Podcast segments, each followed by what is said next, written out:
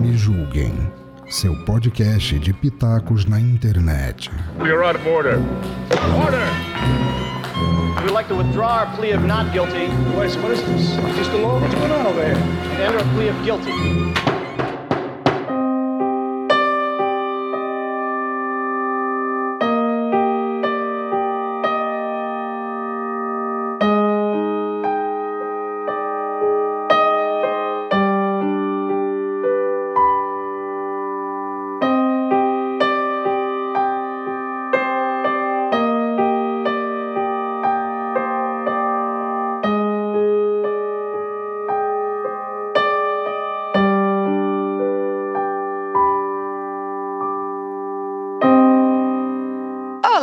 Pessoas lindas e maravilhosas, tudo bem com vocês? Eu sou a Cristiane Navarro, do Me Julguem Podcast, um podcast acima de qualquer suspeita. E por falar em suspeitos, hoje nós vamos apresentar o tema violência contra a mulher.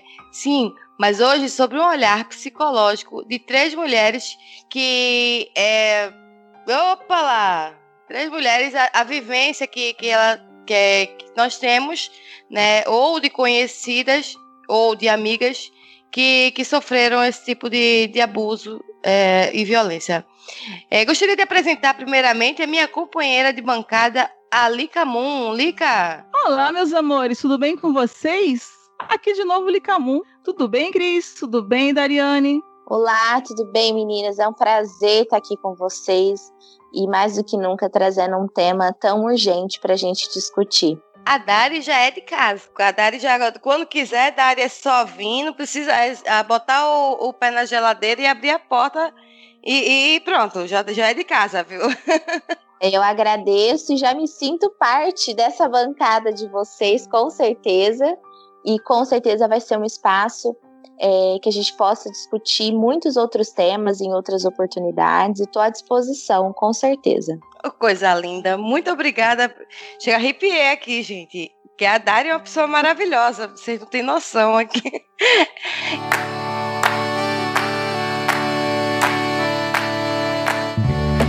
Charcutaria Gourmet Sabore agora é um dos patrocinadores do Me Julguem Podcast. Tem linguiça tipo cuiabana artesanal com diferentes sabores: suína, bovina, carne de sol, cordeiro e frango. A Charcutaria Gourmet Sabore também tem a linha de linguiça artesanal Hot, linguiça suína picante e cordeiro picante, além das linguiças Companhia da Terra, suína toscana e suína toscana apimentada. Torne o seu churrasco mais interessante e compartilhe com os amigos e familiares esse sabor da Charcutaria Gourmet Sabore. Teleentrega em Fortaleza e região metropolitana pelo telefone e WhatsApp com DDD 85996893766. Vou repetir: 85996893766. Peça já a sua e siga na rede social também no Instagram arroba gourmet.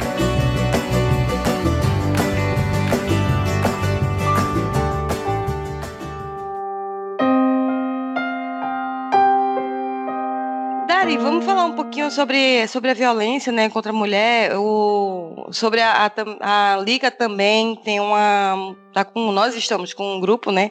Eu vou colocar nós, em, nós três, assim, porque nós somos mulheres e temos que ter empatia uma com as outras, né? E se não, não nos apoiarmos, quem que vai apoiar o nosso, a nossa dor? Uma mulher tem que sentir a dor da outra e uma segurar a mão da outra. E ninguém solta Bom. ninguém. Ninguém solta ninguém. E é importante a gente começar essa fala, né, Cris, sobre umas sermos pelas outras, porque o patriarcado e o machismo, ele quer justamente o contrário, que nós sejamos competitivas, que a gente com, sempre esteja nessa, nessa disputa uma mulher com a outra, né? Isso é muito reforçado é, no ambiente social que a gente vive. Como é normal a gente escutar, às vezes, de muitas mulheres assim: ah, eu prefiro trabalhar com homem, porque trabalhar com mulher é uma fofocaiada, nossa, é uma brigaiada. Eu não posso contar do boy que eu tô pegando, porque senão ela vai crescer o olho e roubar. E aí É. já atribui para essa mulher essa ideia de que ela é, né, a, uma sereia sedutora invencível que os homens coitadinhos caem na sedução dela e retira toda essa propriedade do homem de também escolher viver uma relação ou não, né? E até mesmo quando a gente fala, nossa, ela foi o quantas notícias a gente vê falando assim, fulana de tal foi o pivô da, da separação do casal, né? A gente atribui essa responsabilidade para a mulher. E aí a gente vai criando essa competição de que uma mulher vai roubar o nosso namorado, vai roubar o nosso marido, de que a mulher ela faz de propósito para provocar o homem, né? E a gente vai construindo essa esfera de competição entre nós mulheres, enquanto os homens estão se fortalecendo na broderagem. O que, que a gente escuta? Um amigo pode ter feito a maior cachorrada do mundo, os amigos vão defender ele. Né? Exato, né? é aquele negócio, o amigo o amigo só liga, o outro só faz. Onde é que, a gente, onde é que tá o corpo, né? Para esconder, Exato. em outras palavras, né? Exatamente. E aí a gente vai criando essa ideia de competição uma com as outras e a gente vai se desprotegendo e não vai se dando conta que isso nos enfraquece enquanto rede de apoio e que todas nós, em alguma medida, a gente sofre na nossa vida inúmeras violências, até a gente chegar à violência física, até mesmo feminicídio, né? A gente sofre inúmeras outras violências desde muito cedo. E se a gente tem consciência disso, a gente começa a olhar é, a nossa responsabilidade enquanto mulher uma com as outras, de ajudar nesse processo de desconstrução, de revisitar o nosso feminino, entender que tudo que disseram pra gente desde cedo, de que é uma verdade absoluta e que a vida se dá assim, não é tão verdade. A gente pode olhar, questionar e fazer diferente. Né? Ô, Dari, eu até, ah, aproveitando esse gancho seu, eu até costumo dizer que o machismo ele é embutido na, até na própria infância da mulher, né? Quando a menina começa a, a ficar em pezinha assim, que os pais começam a dar panelinha, é, vassourinha de criança, pazinha, ah, vai fazer isso, vai fazer aquilo. Ah, o, o machismo ele vai embutindo é, numa cultura desde, desde a infância, né? Eu, eu vou até Mas... um pouco além. Intrauterina. Quando a gente começa a puxar a revelação, ali já tem uma sentença de que caminho a gente vai trilhar na vida, né? É. E o machismo, ele aprisiona tanto as mulheres quanto os homens, que acho que vale a pena a gente dizer, de um prescritivo que a gente já nasce. Então, se é mulher, já tem tudo rosa traz um universo que esse gênero tem que corresponder, né? De ser mocinha, meiga, ter traços finos, né? Não falar alto, corresponder a um padrão de beleza. Em relação à sexualidade, sempre ser retraída, não olhar para isso. O menino, desde criança, é estimulado a atividade de ser super-herói, de ser viril, forte, combater, né? Ser cientista, enquanto a mulher é incentivada a já a maternidade com as suas bonecas, com os trabalhos domésticos com a panelinha, né? E acho que a gente ficaria aqui falando uma lista infinita de desses, dessas expectativas de gênero que vem desde muito cedo, que vai, é, entre aspas, a minha fala, situando onde a mulher tem que estar e aonde o homem pode estar também, né? Exato. E... Eu acho que a mãe, é, eu acho que o, o, machismo ele já acontece lá com a mãe quando ela pega a menina e coloca a menina para limpar a casa e, e, põe o menino para fora para brincar para não, não, sujar lá dentro. Mas a menina não pode ir lá fora brincar, ela tem que ajudar a mãe lá dentro, entendeu? Exatamente. Isso daí já começa, porque ele não, por, que, que ele não limpa também? As pessoas moram no chiqueiro, porque assim, por que, que o homem não pode limpar a casa, não pode cozinhar? Exato. Ele não vai, ele não sabe se virar não, ele não pode viver sozinho não pode pagar as contas. E não é pode essa um... uma ideia, né, é, Micas, é, Lica, desculpa. Isso. É uma, uma ideia que já vem desde cedo, que vale a pena a gente já já falar sobre isso, que é essa ideia de que a menina amadurece mais cedo que o homem. A gente escuta isso como uma virtude, né? E isso, gente, não é de uma questão biológica, isso é uma questão social que impuseram de que a menina tem sempre que estar à disposição dos cuidados. Então, desde cedo, essa menina arruma a bagunça do irmão que suja, né? E esse irmão é dado o direito de ser o eterno Peter Pan, que é aquele que não quer crescer.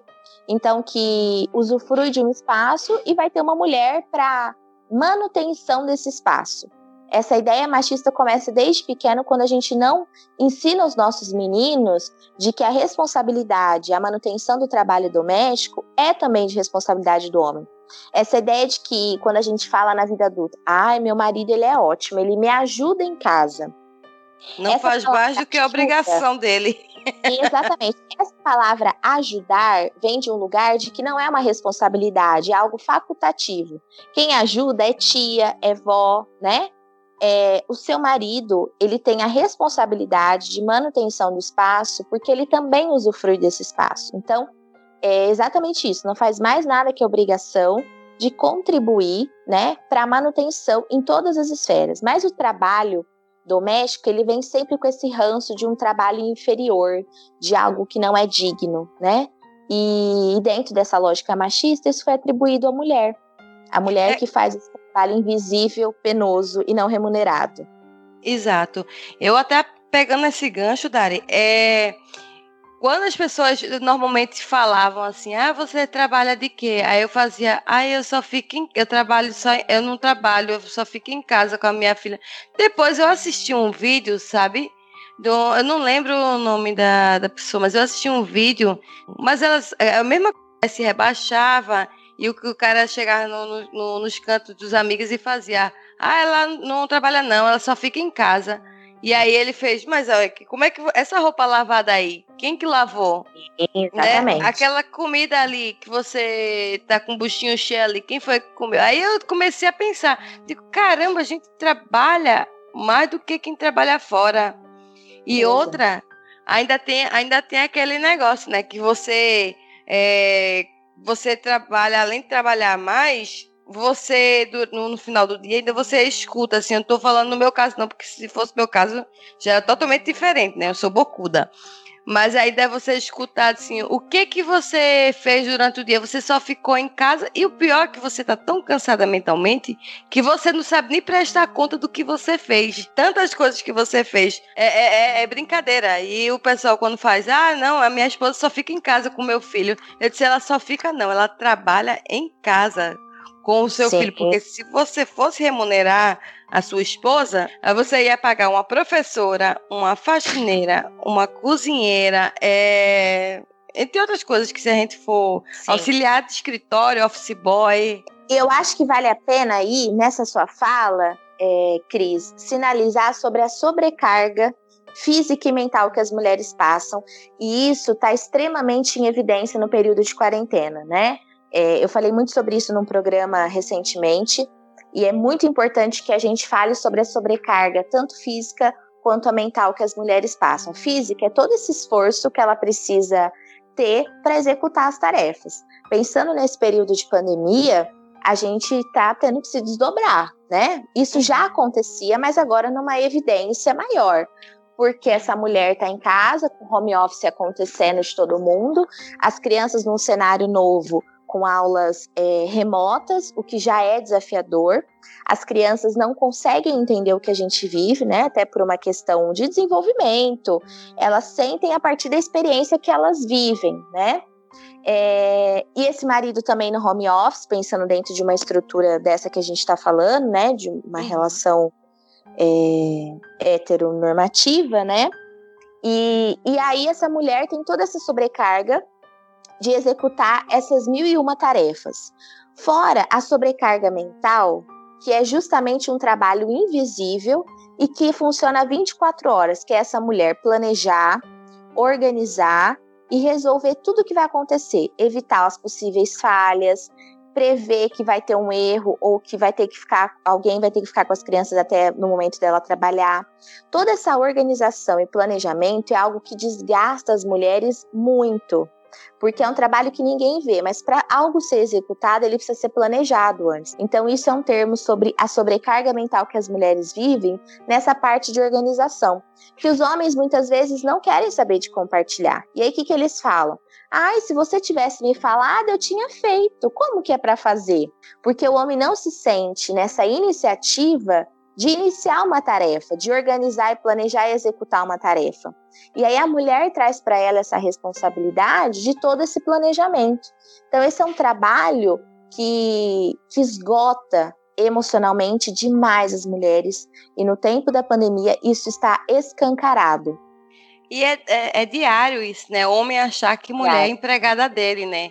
Porque, olha, que eu fico pé da vida é, com homens em geral, de, por exemplo, você arruma a casa, aí o bendito vai lá, joga um negócio ali em cima, é, joga outra coisa. Eu olhar, eu tenho uma amiga, eu não vou, não vou citar nomes, mas beijo minha amiga, que você sabe que é você, que tem dois filhos homens. E aí os filhos dela não têm coragem de botar um prato na, na, na, pia, não tem coragem de lavar um prato. Eu disse, ah, meu Deus, mas se fosse comigo, o buraco ia ser muito mais embaixo, viu? Porque aqui em casa minha filha tem 9 anos, vai fazer 10 anos, mas desde os 4 ou 5 anos, por exemplo, que ela já começou a lavar a lavar louça, né? Porque para criar o costume, ela vai em restaurante, ela tira o prato dela da mesa e se tiver um local para deixar o prato, ela deixa lá, né? Mas se não tem, ela leva até o balcão do caixa de, de pagar para levar o prato dela. E aí o rapaz pegava e falava: Não precisava, não, moça. Eu digo: Precisava, porque educação de casa leva praça. É, uhum. E não é porque a pessoa que trabalha com, com a limpeza, que aí voltando, é, indo mais no, no, macro, é a pessoa que trabalha com limpeza, e a gente não, não, não, não tem que fazer a nossa parte né? Aí o pessoal faz, mas, mas se a gente deixar tirar o, o, o prato da mesa, a gente não vai dar trabalho para a moça que ou o rapaz que que tá ali para tirar os pratos. Eu digo é, mas morrer tu não quer para dar trabalho pro coveiro, né? Ninguém quer, sabe? É parte de uma lógica da gente não se responsabilizar pela nossa pela nossa limpeza, né? Por responsabilizar que as coisas não vêm prontas, mas elas precisam ser limpas, precisam ser feitas, né? E isso, é, pensando na lógica do machismo, assim, que o homem ele está isento desse trabalho, né? Que o homem está dedicado a prover, a buscar o sustento da casa, né? Dentro dessa lógica machista, isso parece muito absurdo eu falar, gente, mas isso ainda acontece demais, né? Uhum. É, a gente parte de um lugar de desconstrução, de óbvio que ninguém tá pronto, porque, né? A gente se desconstrói todo dia um pouquinho e é um, um processo constante. Mas é algo assim que permeia o imaginário social, que há essa, né? Esse ranço que ainda persiste. Então, e as meninas, né? Retomando isso desde muito cedo, são incentivadas ao, ao, sempre ao cuidado do outro, né? Então, são incentivadas sempre a também fazer profissões, a desempenhar profissões que se dediquem integralmente ao cuidado do outro. Essa essa menina ela é sempre estimulada a ser uma boa mãe, viver em função dos filhos, né? E paga um preço alto se ela escolhe também hoje em dia ter uma, uma carreira. É aquela coisa, tá? Você quer ir trabalhar, mas na hora que você chegar tem a casa inteira para limpar né? Exato. E é, aquele preço alto por poder viver essa vida para além desse prescritivo, né? Enfim. E a gente está trazendo todas esses, é, essas questões justa, justamente para preparar o terreno para pensar numa relação abusiva, né?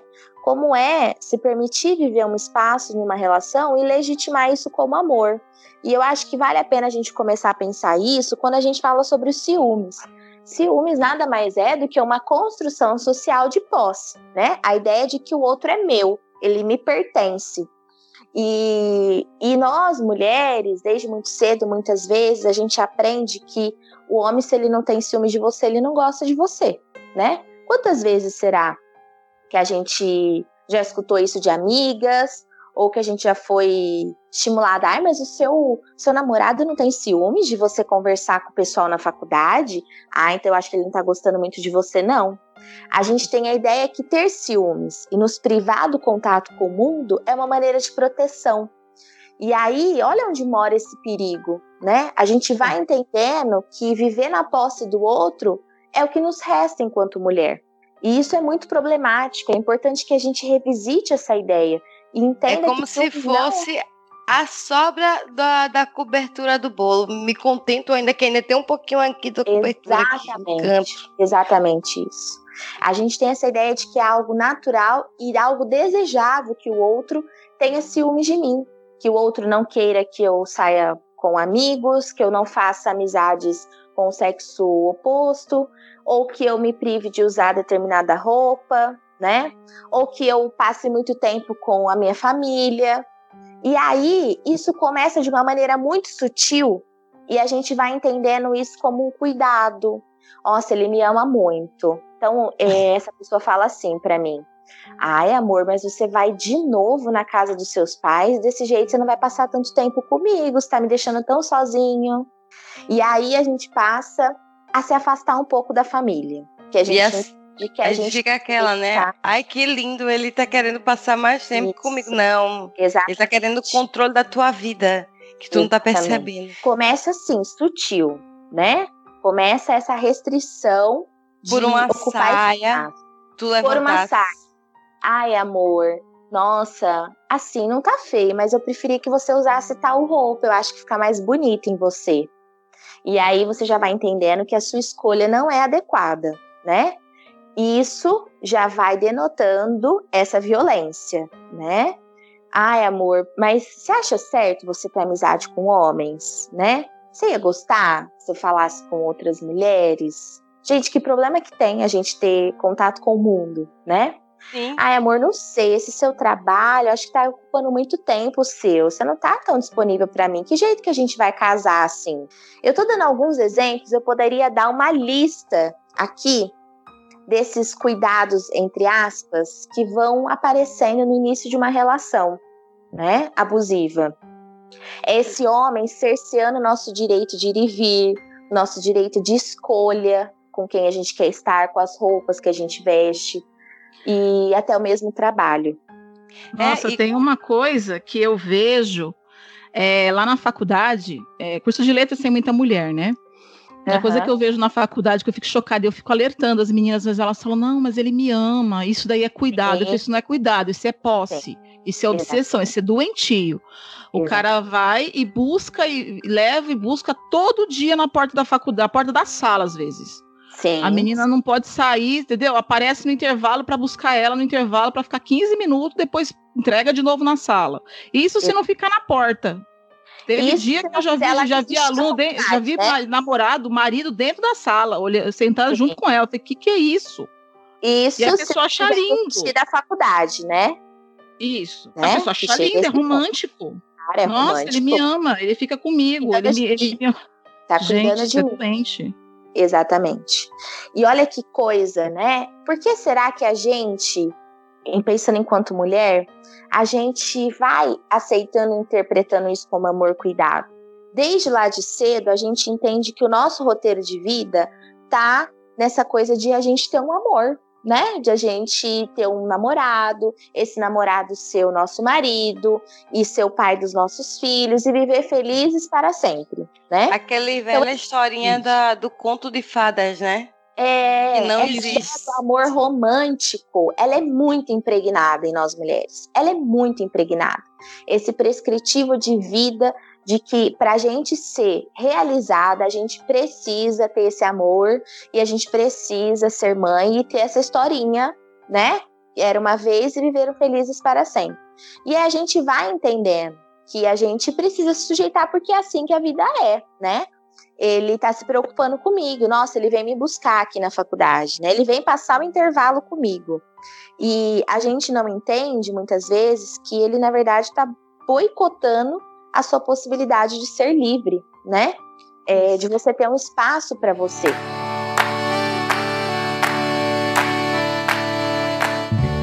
A Charcutaria Gourmet Sabores agora é um dos patrocinadores do Me Julguem Podcast. Tem a linha da banha de porco, que é produzida artesanalmente e por isso ela tem vários benefícios, como por exemplo, as gorduras boas. E o seu consumo moderado não aumenta os níveis de colesterol ruim. Ela não modifica o sabor da comida e quando a utilizamos para fritar, deixa os alimentos bem crocantes e sequinhos. Contém vitamina A, vitaminas do complexo B e betaína Lembrando que o segredo está na moderação. A banha de porco deve ser incluída numa alimentação equilibrada e se você tiver qualquer dúvida sobre a sua dieta, procure um nutricionista ou um médico especializado.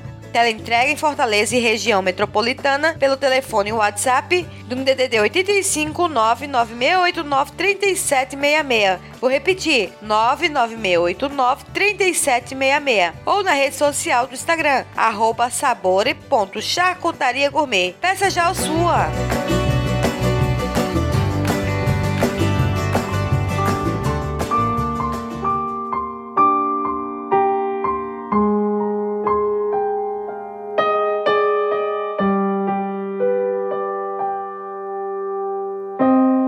Eu fiz PhD em abuso de relacionamento com, com meus pais, né? Eu tô rindo assim, mas é desespero. É desespero. É, porque quando é, o abuso ele começa com a mulher, né? E dependendo do cara, é, quando a mulher tem filho, ele, ele estende pa, para os filhos. Sim, sim. E, e é muito comum isso. Então, depois de, de que minha mãe separou dele, que a gente praticamente forçou ela a se separar dele, porque a pessoa que está dentro de um relacionamento abusivo, ela não consegue enxergar o quão abusivo está sendo. E para para você curar esse, esse, essa doença, né? Vamos dizer assim, é, você passa anos e anos. Minha mãe precisou, acho que mais de 10 anos, eu acho, para poder, com quase 10 anos, para começar a se curar dessa doença. Porque ela casou com 16 anos e na época, ela- hoje ela tem 70, mas na época que ela se casou, acho que ela tinha 18 e começou a namorar com 16. Então, naquela época era, era muito forte o, o machismo. O homem poder fazer o que quisesse, a mulher tinha que baixar a cabeça e dizer amém. Ah. E tinha, sexta, na, tinha um dia na semana, na sexta-feira, meu pai saía para foguetear contra as mulheres e, e a minha mãe. Eu, eu fico assim até hoje, sabe? Assim, boca aberta, porque minha mãe escolheu a melhor roupa, ou, ou a melhor peça íntima para ele e ainda esborrifava perfume, sabe? Dele. Para ele sair é, com outras mulheres. E ela cuidar da empresa que era dos dois. E eu, eu, eu olhava assim e digo, Jesus, eu, eu sempre pedi a Deus, eu digo, Deus, pelo amor de Deus, não me dá um cara que, que seja igual a ele, não, porque eu, eu, não, eu, não, eu não caso nunca, sabe? E graças a Deus, assim, aqui é tudo totalmente o contrário. né? Tanto- o abuso, quando eu era eu morava com, eu estendia os filhos de tipo, ah, você tem que dormir de 8 horas, 8 e meia. E aí você, no outro dia, você tem que estar acordado tal hora.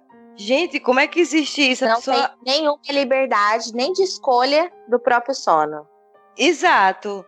E a gente não Sim. podia assistir o que a gente queria.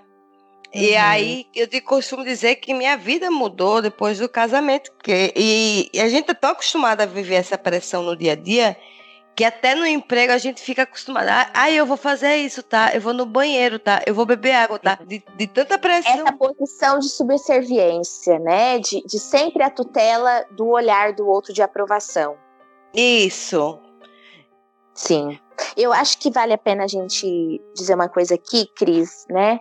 É, para todo mundo que tá ouvindo a gente, que por mais que a gente tenha clareza disso tudo, nós mulheres é tão importante uma ser pela outra, porque nem sempre a gente se dá conta que tá vivendo uma relação abusiva. Isso. Porque nem todo abuso vem tão escancarado assim, né? A gente Nem todo pode abuso é um tapa na cara, gente. Exatamente.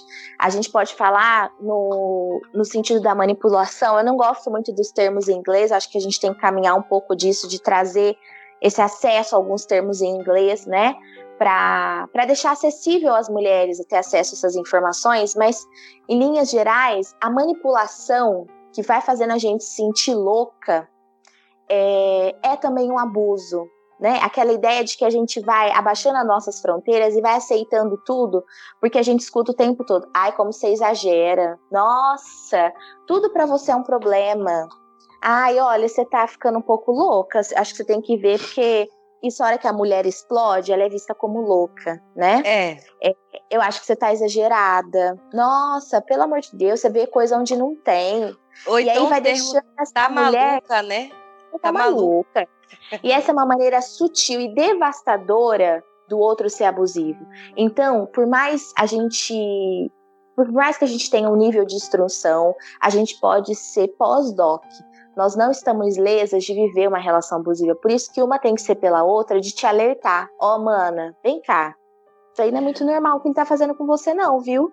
Sabe? E às vezes a pessoa não percebe. Conheço não gente percebe, que tem doutorado e tá dentro de um relacionamento super exatamente. abusivo, sustentando o cara. Exatamente. Sim. Sustentando o cara Sim. e ainda, ainda sendo xingado, humilhada na frente dos outros. Sim. É Eu acho importante a gente sinalizar isso, porque às vezes a gente tem uma ideia, né, muito pejorativa e estereotipada, de que relação abusiva é a agressão e o barraco que a gente vê do vizinho na periferia né?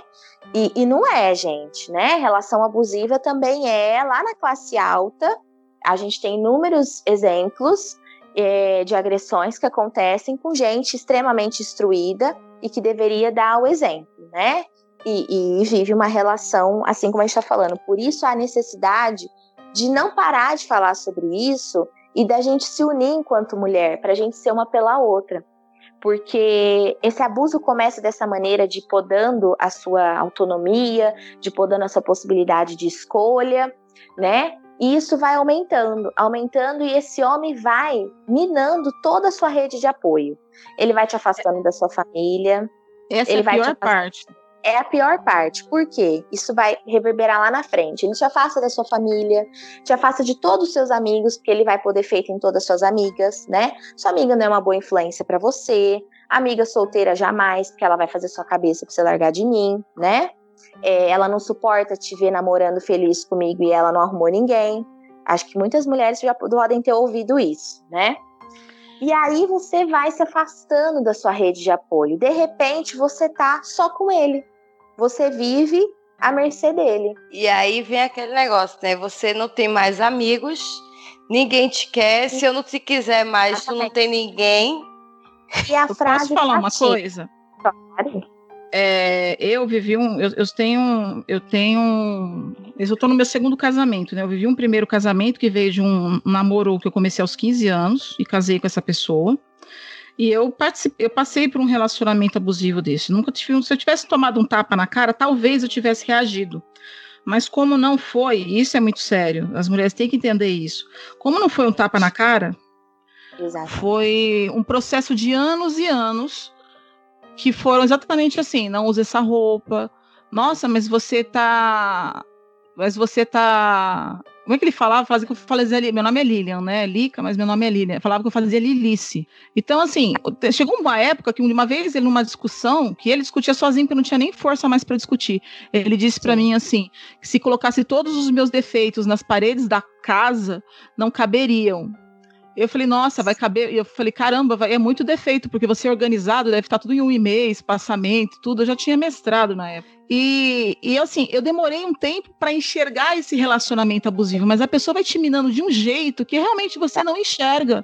Você não, não tem mais força e você não percebe que você está daquele jeito. Você começa a ficar agradecido, como se fosse Exatamente. um relacionamento agradecido por ele estar ali, entendeu? É muito é esquisito isso. Assim, vamos pegar a sua experiência dolorosa, né, Miki, e pensar, nossa, se eu sou, né, esse amontoado de defeitos que dá para revestir uma casa, meu Deus, esse homem é um santo de estar tá comigo, né? Porque você vai escutar isso. Olha, apesar de você revestir a casa de defeito, eu te amo, eu te aguento, ninguém mais vai te aguentar. E aí pensa, essa mulher sem amigos, afastada Isso. da família, porque a relação é outra. Ela entende que a única pessoa que realmente ama ela, apesar dela ser esse amontoado de defeito, é esse homem. Então é isso que resta para a vida dela, é a única possibilidade que ela tem. Então ela fica na relação. E a mulher não percebe. Eu quero deixar claro, assim, para quem está ouvindo e não, não, passou por isso, Sim. a gente não percebe. Não quando, eu me, quando, eu consegui sair desse relacionamento, eu estava tão destruída emocionalmente que eu não tinha, não tinha nem baixa estima, eu não tinha estima. Ele Sim. falava que eu tinha orelha de abano, que eu não podia prender o cabelo, que eu deixar o cabelo solto para esconder minha cara. Eu lembro de tudo isso. Era bem pesado mesmo. Você essa, falando, é, me dói enquanto mulher. Eu acho que quem está ouvindo a gente pode reverberar também, porque ouvir isso, né, é a gente se doer enquanto mulher. E aí eu É. reforço pela milésima vez aqui nessa fala que eu acho importante, por isso que uma tem que ser pela outra, né? A gente não percebe, é um fogo que vai comendo debaixo do gramado. A gente não vê.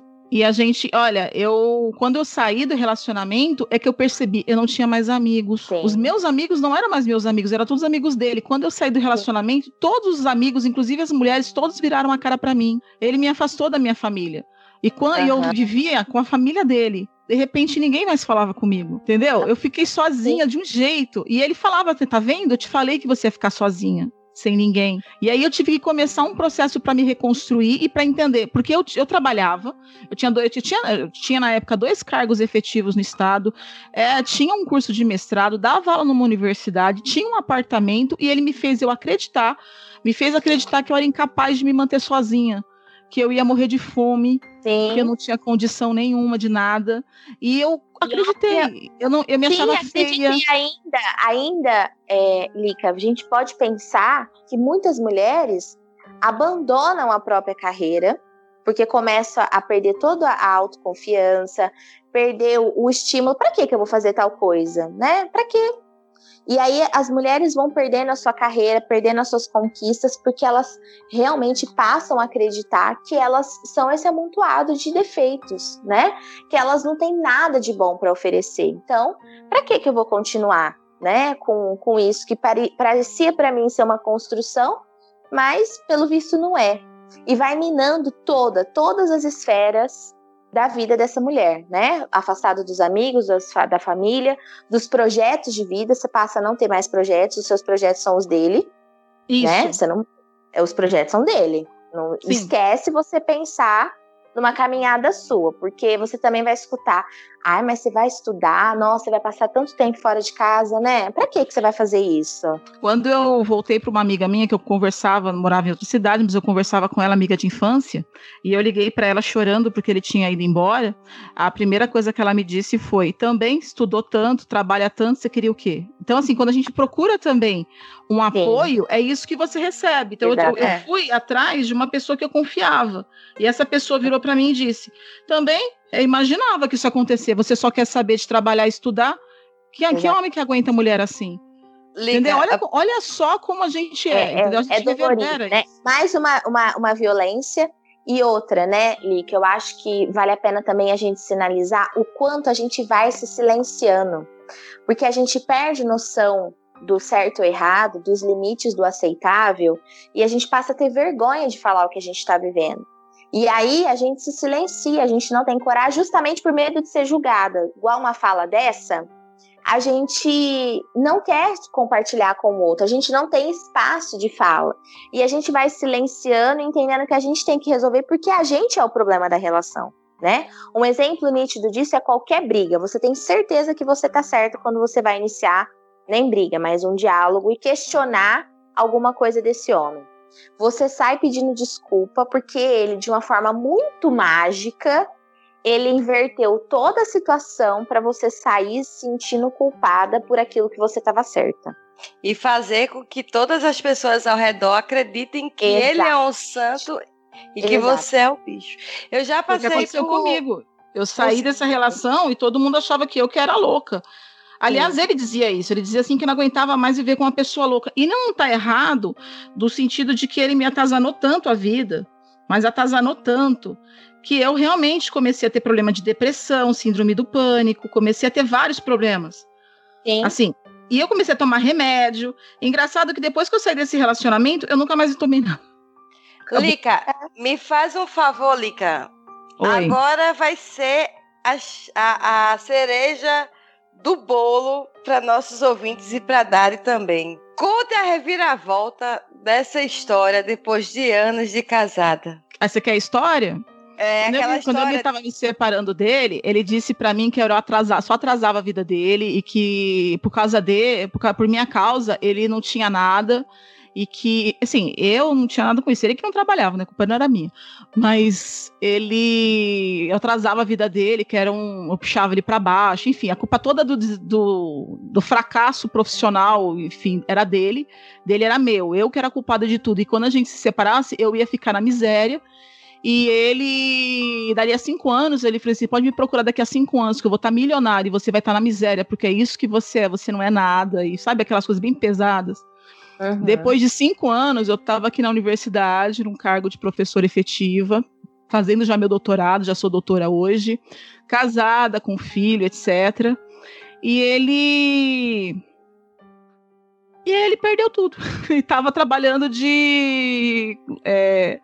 Como é que eu vou dizer? Transporte, transporte clandestino na favela do Genópolis. É isso. Não. Foi e isso. aí, tá falando sobre relacionamento abusivo e é difícil a gente escutar, até mesmo em músicas, porque eu ouço várias músicas que estimulam uma relação abusiva, né? Aliás, enfim, acho que eu daria inúmeros exemplos de, de músicas que estimulam relação abusiva e poucas as que falam de uma relação saudável. Mas tem uma música do J Quest que ele fala muito assim: Te amo com a certeza de que você pode ir.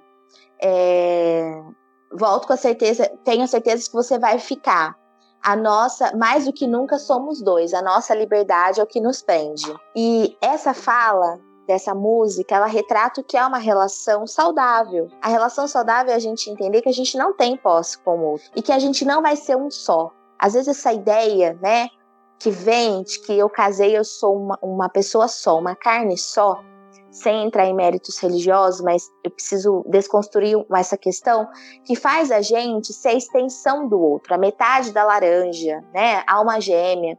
Quando a gente é metade de alguém, significa que a gente não pode ser inteiro. Exato. Isso é muito preocupante. A nossa ideia é de que a gente só vai conseguir ser feliz e realizado na presença do outro. E a gente entende o que é uma relação saudável quando a gente passa a entender que a gente faz um movimento pendular. De um lado, a gente constrói uma vida dois, projetos em comuns, gesta uma vida. Mas do outro lado, a gente continua ainda implicado em cuidar da nossa vida individual, que é o seu projeto de vida, né? Sua Sim. carreira profissional, sua carreira acadêmica, seja o que for, gente, mas tem uma parte da sua vida que precisa ser cuidada integralmente por você, não é pelo outro. Então, eu quando já, a gente passa, eu já falar. vi, eu já vi amigas, o marido de, de amigas minhas chegar assim e falar assim: "Ah, eu já falei para ela que ela veio da minha costela". Aí eu é. virei para ele na mesma hora, porque assim, ó, eu não tenho um papa na língua, e principalmente quando é, vem querer pôr uma mulher para baixo, sabe? É, desclassificar um, um, um, um, ser humano em si. Aí eu, eu digo assim, ó, sabe por quê? Por, é, você se, por que você se vangloria tanto de, de, de uma mulher ter nascido da cuja? Ah, porque se não fosse por mim, ela não estava aqui. Eu digo, sabe por quê? Porque para se criar uma obra-prima, primeiro é necessário um rascunho. Você é um rascunho. Nós somos uma obra-prima. Nunca ficou mais. É, essa, esse olhar, né, para essa integridade, que essa mulher não é parte desse homem, mas ela é um ser. Então eu acho que vale a pena a gente trazer sobre, refletir sobre uma relação saudável e, e, olhar, a gente ficaria aqui horas falando de, de inúmeras situações de violência feminina. Até lá na minha página do Dona Terapia, a gente tem vários vídeos sobre isso. Inclusive, a gente fez até uma, uma listagem dos vários tipos de violência que uma mulher pode sofrer. E entender que não é fácil denunciar, porque se essa mulher está sem uma rede de apoio, ela pode ser ameaçada, ela pode ser é, perseguida. Então, é, é necessário que a gente compreenda, ao invés de falar que essa mulher é uma mulher de malandro que gosta de apanhar, que ela, ela é assim mesmo, é a gente lançar um olhar que tudo foi retirado dessa mulher. A sua identidade, a sua vida, o seu projeto, a sua autoestima. Então ela está refém disso. Ao invés de a gente apontar um dedo, como a Lika trouxe de exemplo, a gente estender a mão para ouvir essa mulher, de ajudar ela nesse processo, de tirar essa mulher do chão mesmo, né? E ajudar ela a caminhar dentro da possibilidade dela. Isso pode ser o nosso papel mais do que profissional dentro da psicologia, mas enquanto mulher, eu acho que esse é um compromisso social. Eu não me canso de falar desse tema, porque a gente precisa ser uma pela outra, independente da nossa formação.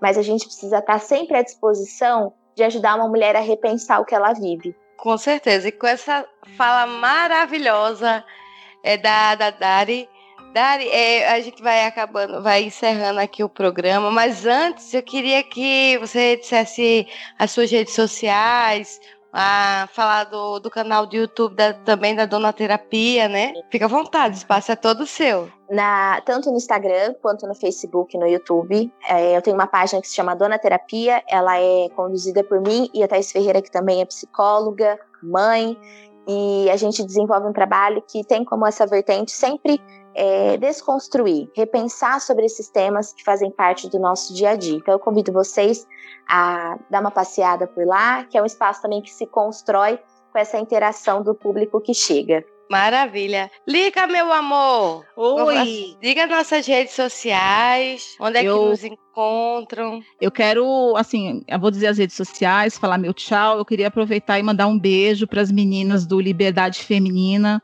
aqui de Porá, o grupo que a gente criou de apoio.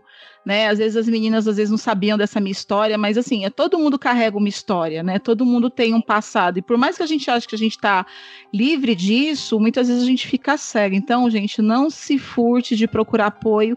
A gente criou esse grupo justamente para que essa mulher não se sinta sozinha, que ela tenha essa rede de apoio e se sinta acolhida, mesmo que ela esteja com sua alma destruída.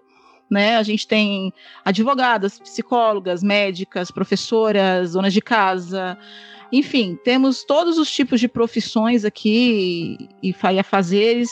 E eu queria que vocês seguissem a gente lá. Eu vou deixar linkado no feed. Nosso Instagram é arroba liberdade underline feminina underline porá. É, mandar um beijo para todas elas e dizer, meninas, vocês não estão sozinhas. E queria também é, falar das minha, minhas redes sociais, né? Que é arroba Licamon no Twitter, que é a que eu mais uso, e no Instagram, arroba Lica underline Mon com C. O Me Julguem, você vai encontrar lá no Twitter como arroba julguemme, no Instagram como arroba me julguem underline podcast e o nosso e-mail para vocês mandarem as suas sugestões, perguntas que para a doutora Dariane também, se quiserem, a gente encaminha para ela. E você também pode mandar e-mail, né, caso você tenha alguma dúvida, para alguma sugestão, alguma crítica construtiva, por favor, lá no me e o nosso grupo no Telegram é t.me barra me. Um beijo, muito obrigada, Dariane, pela sua presença de novo.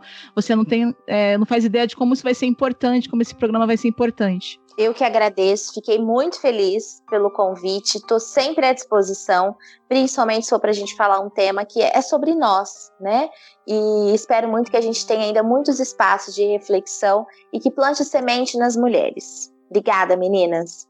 E é nesse clima maravilhoso, né? De, final de podcast. Minha rede social é Cristiane B. Navarro. Lá no Instagram é onde eu sou mais ativa. Eu tenho o Twitter, mas praticamente não uso, para não dizer que não uso só para olhar o que me mandam de link, tá, gente? Mas é, o apoio tá aí, né? Tá, tem a. Vai estar aqui no feed o, a rede social da doutora Dariene. E da Liga também vai estar aí, no, no feed também vai estar o do grupo, como é o nome do grupo, Lica? Liberdade Feminina. Aqui, Liberdade Feminina. E temos um outro episódio que, que já saiu, quem não ouviu, sobre violência contra a mulher, né? Uh, com, com os vários, falando sobre os vários tipos de, de violência que a mulher sofre. Então, vai lá dar uma olhadinha no feed lá atrás, que também tá para vocês aprenderem um pouco mais a fundo. Aqui a gente fez mais uma parte psicológica, né? Da, do assunto. Mas, gente, muito obrigada mais uma vez. É, é uma honra ter você aqui, Dari. Volte Eu que agradeço, é uma honra é minha de estar com vocês. Volte sempre, a casa está sempre aberta e você já é praticamente da bancada aqui. Ai, que bom. já deixo o convite aberto para voltar mais uma vez. O que você quiser sobre o tema que, que quiser. Aí tamo junto nessa força. Uma tem que segurar a mão da outra e ninguém solta. Com certeza. Obrigada, meninas. É sempre um prazer. Igualmente. Um beijo, um cheiro no queixo de todos. E tchau, tchau, gente. Agradecimento aos apoiadores. Queria agradecer também aos nossos apoiadores, o Luciano Dias e o Dan Endo, lá no Padrim e no PicPay. Obrigada!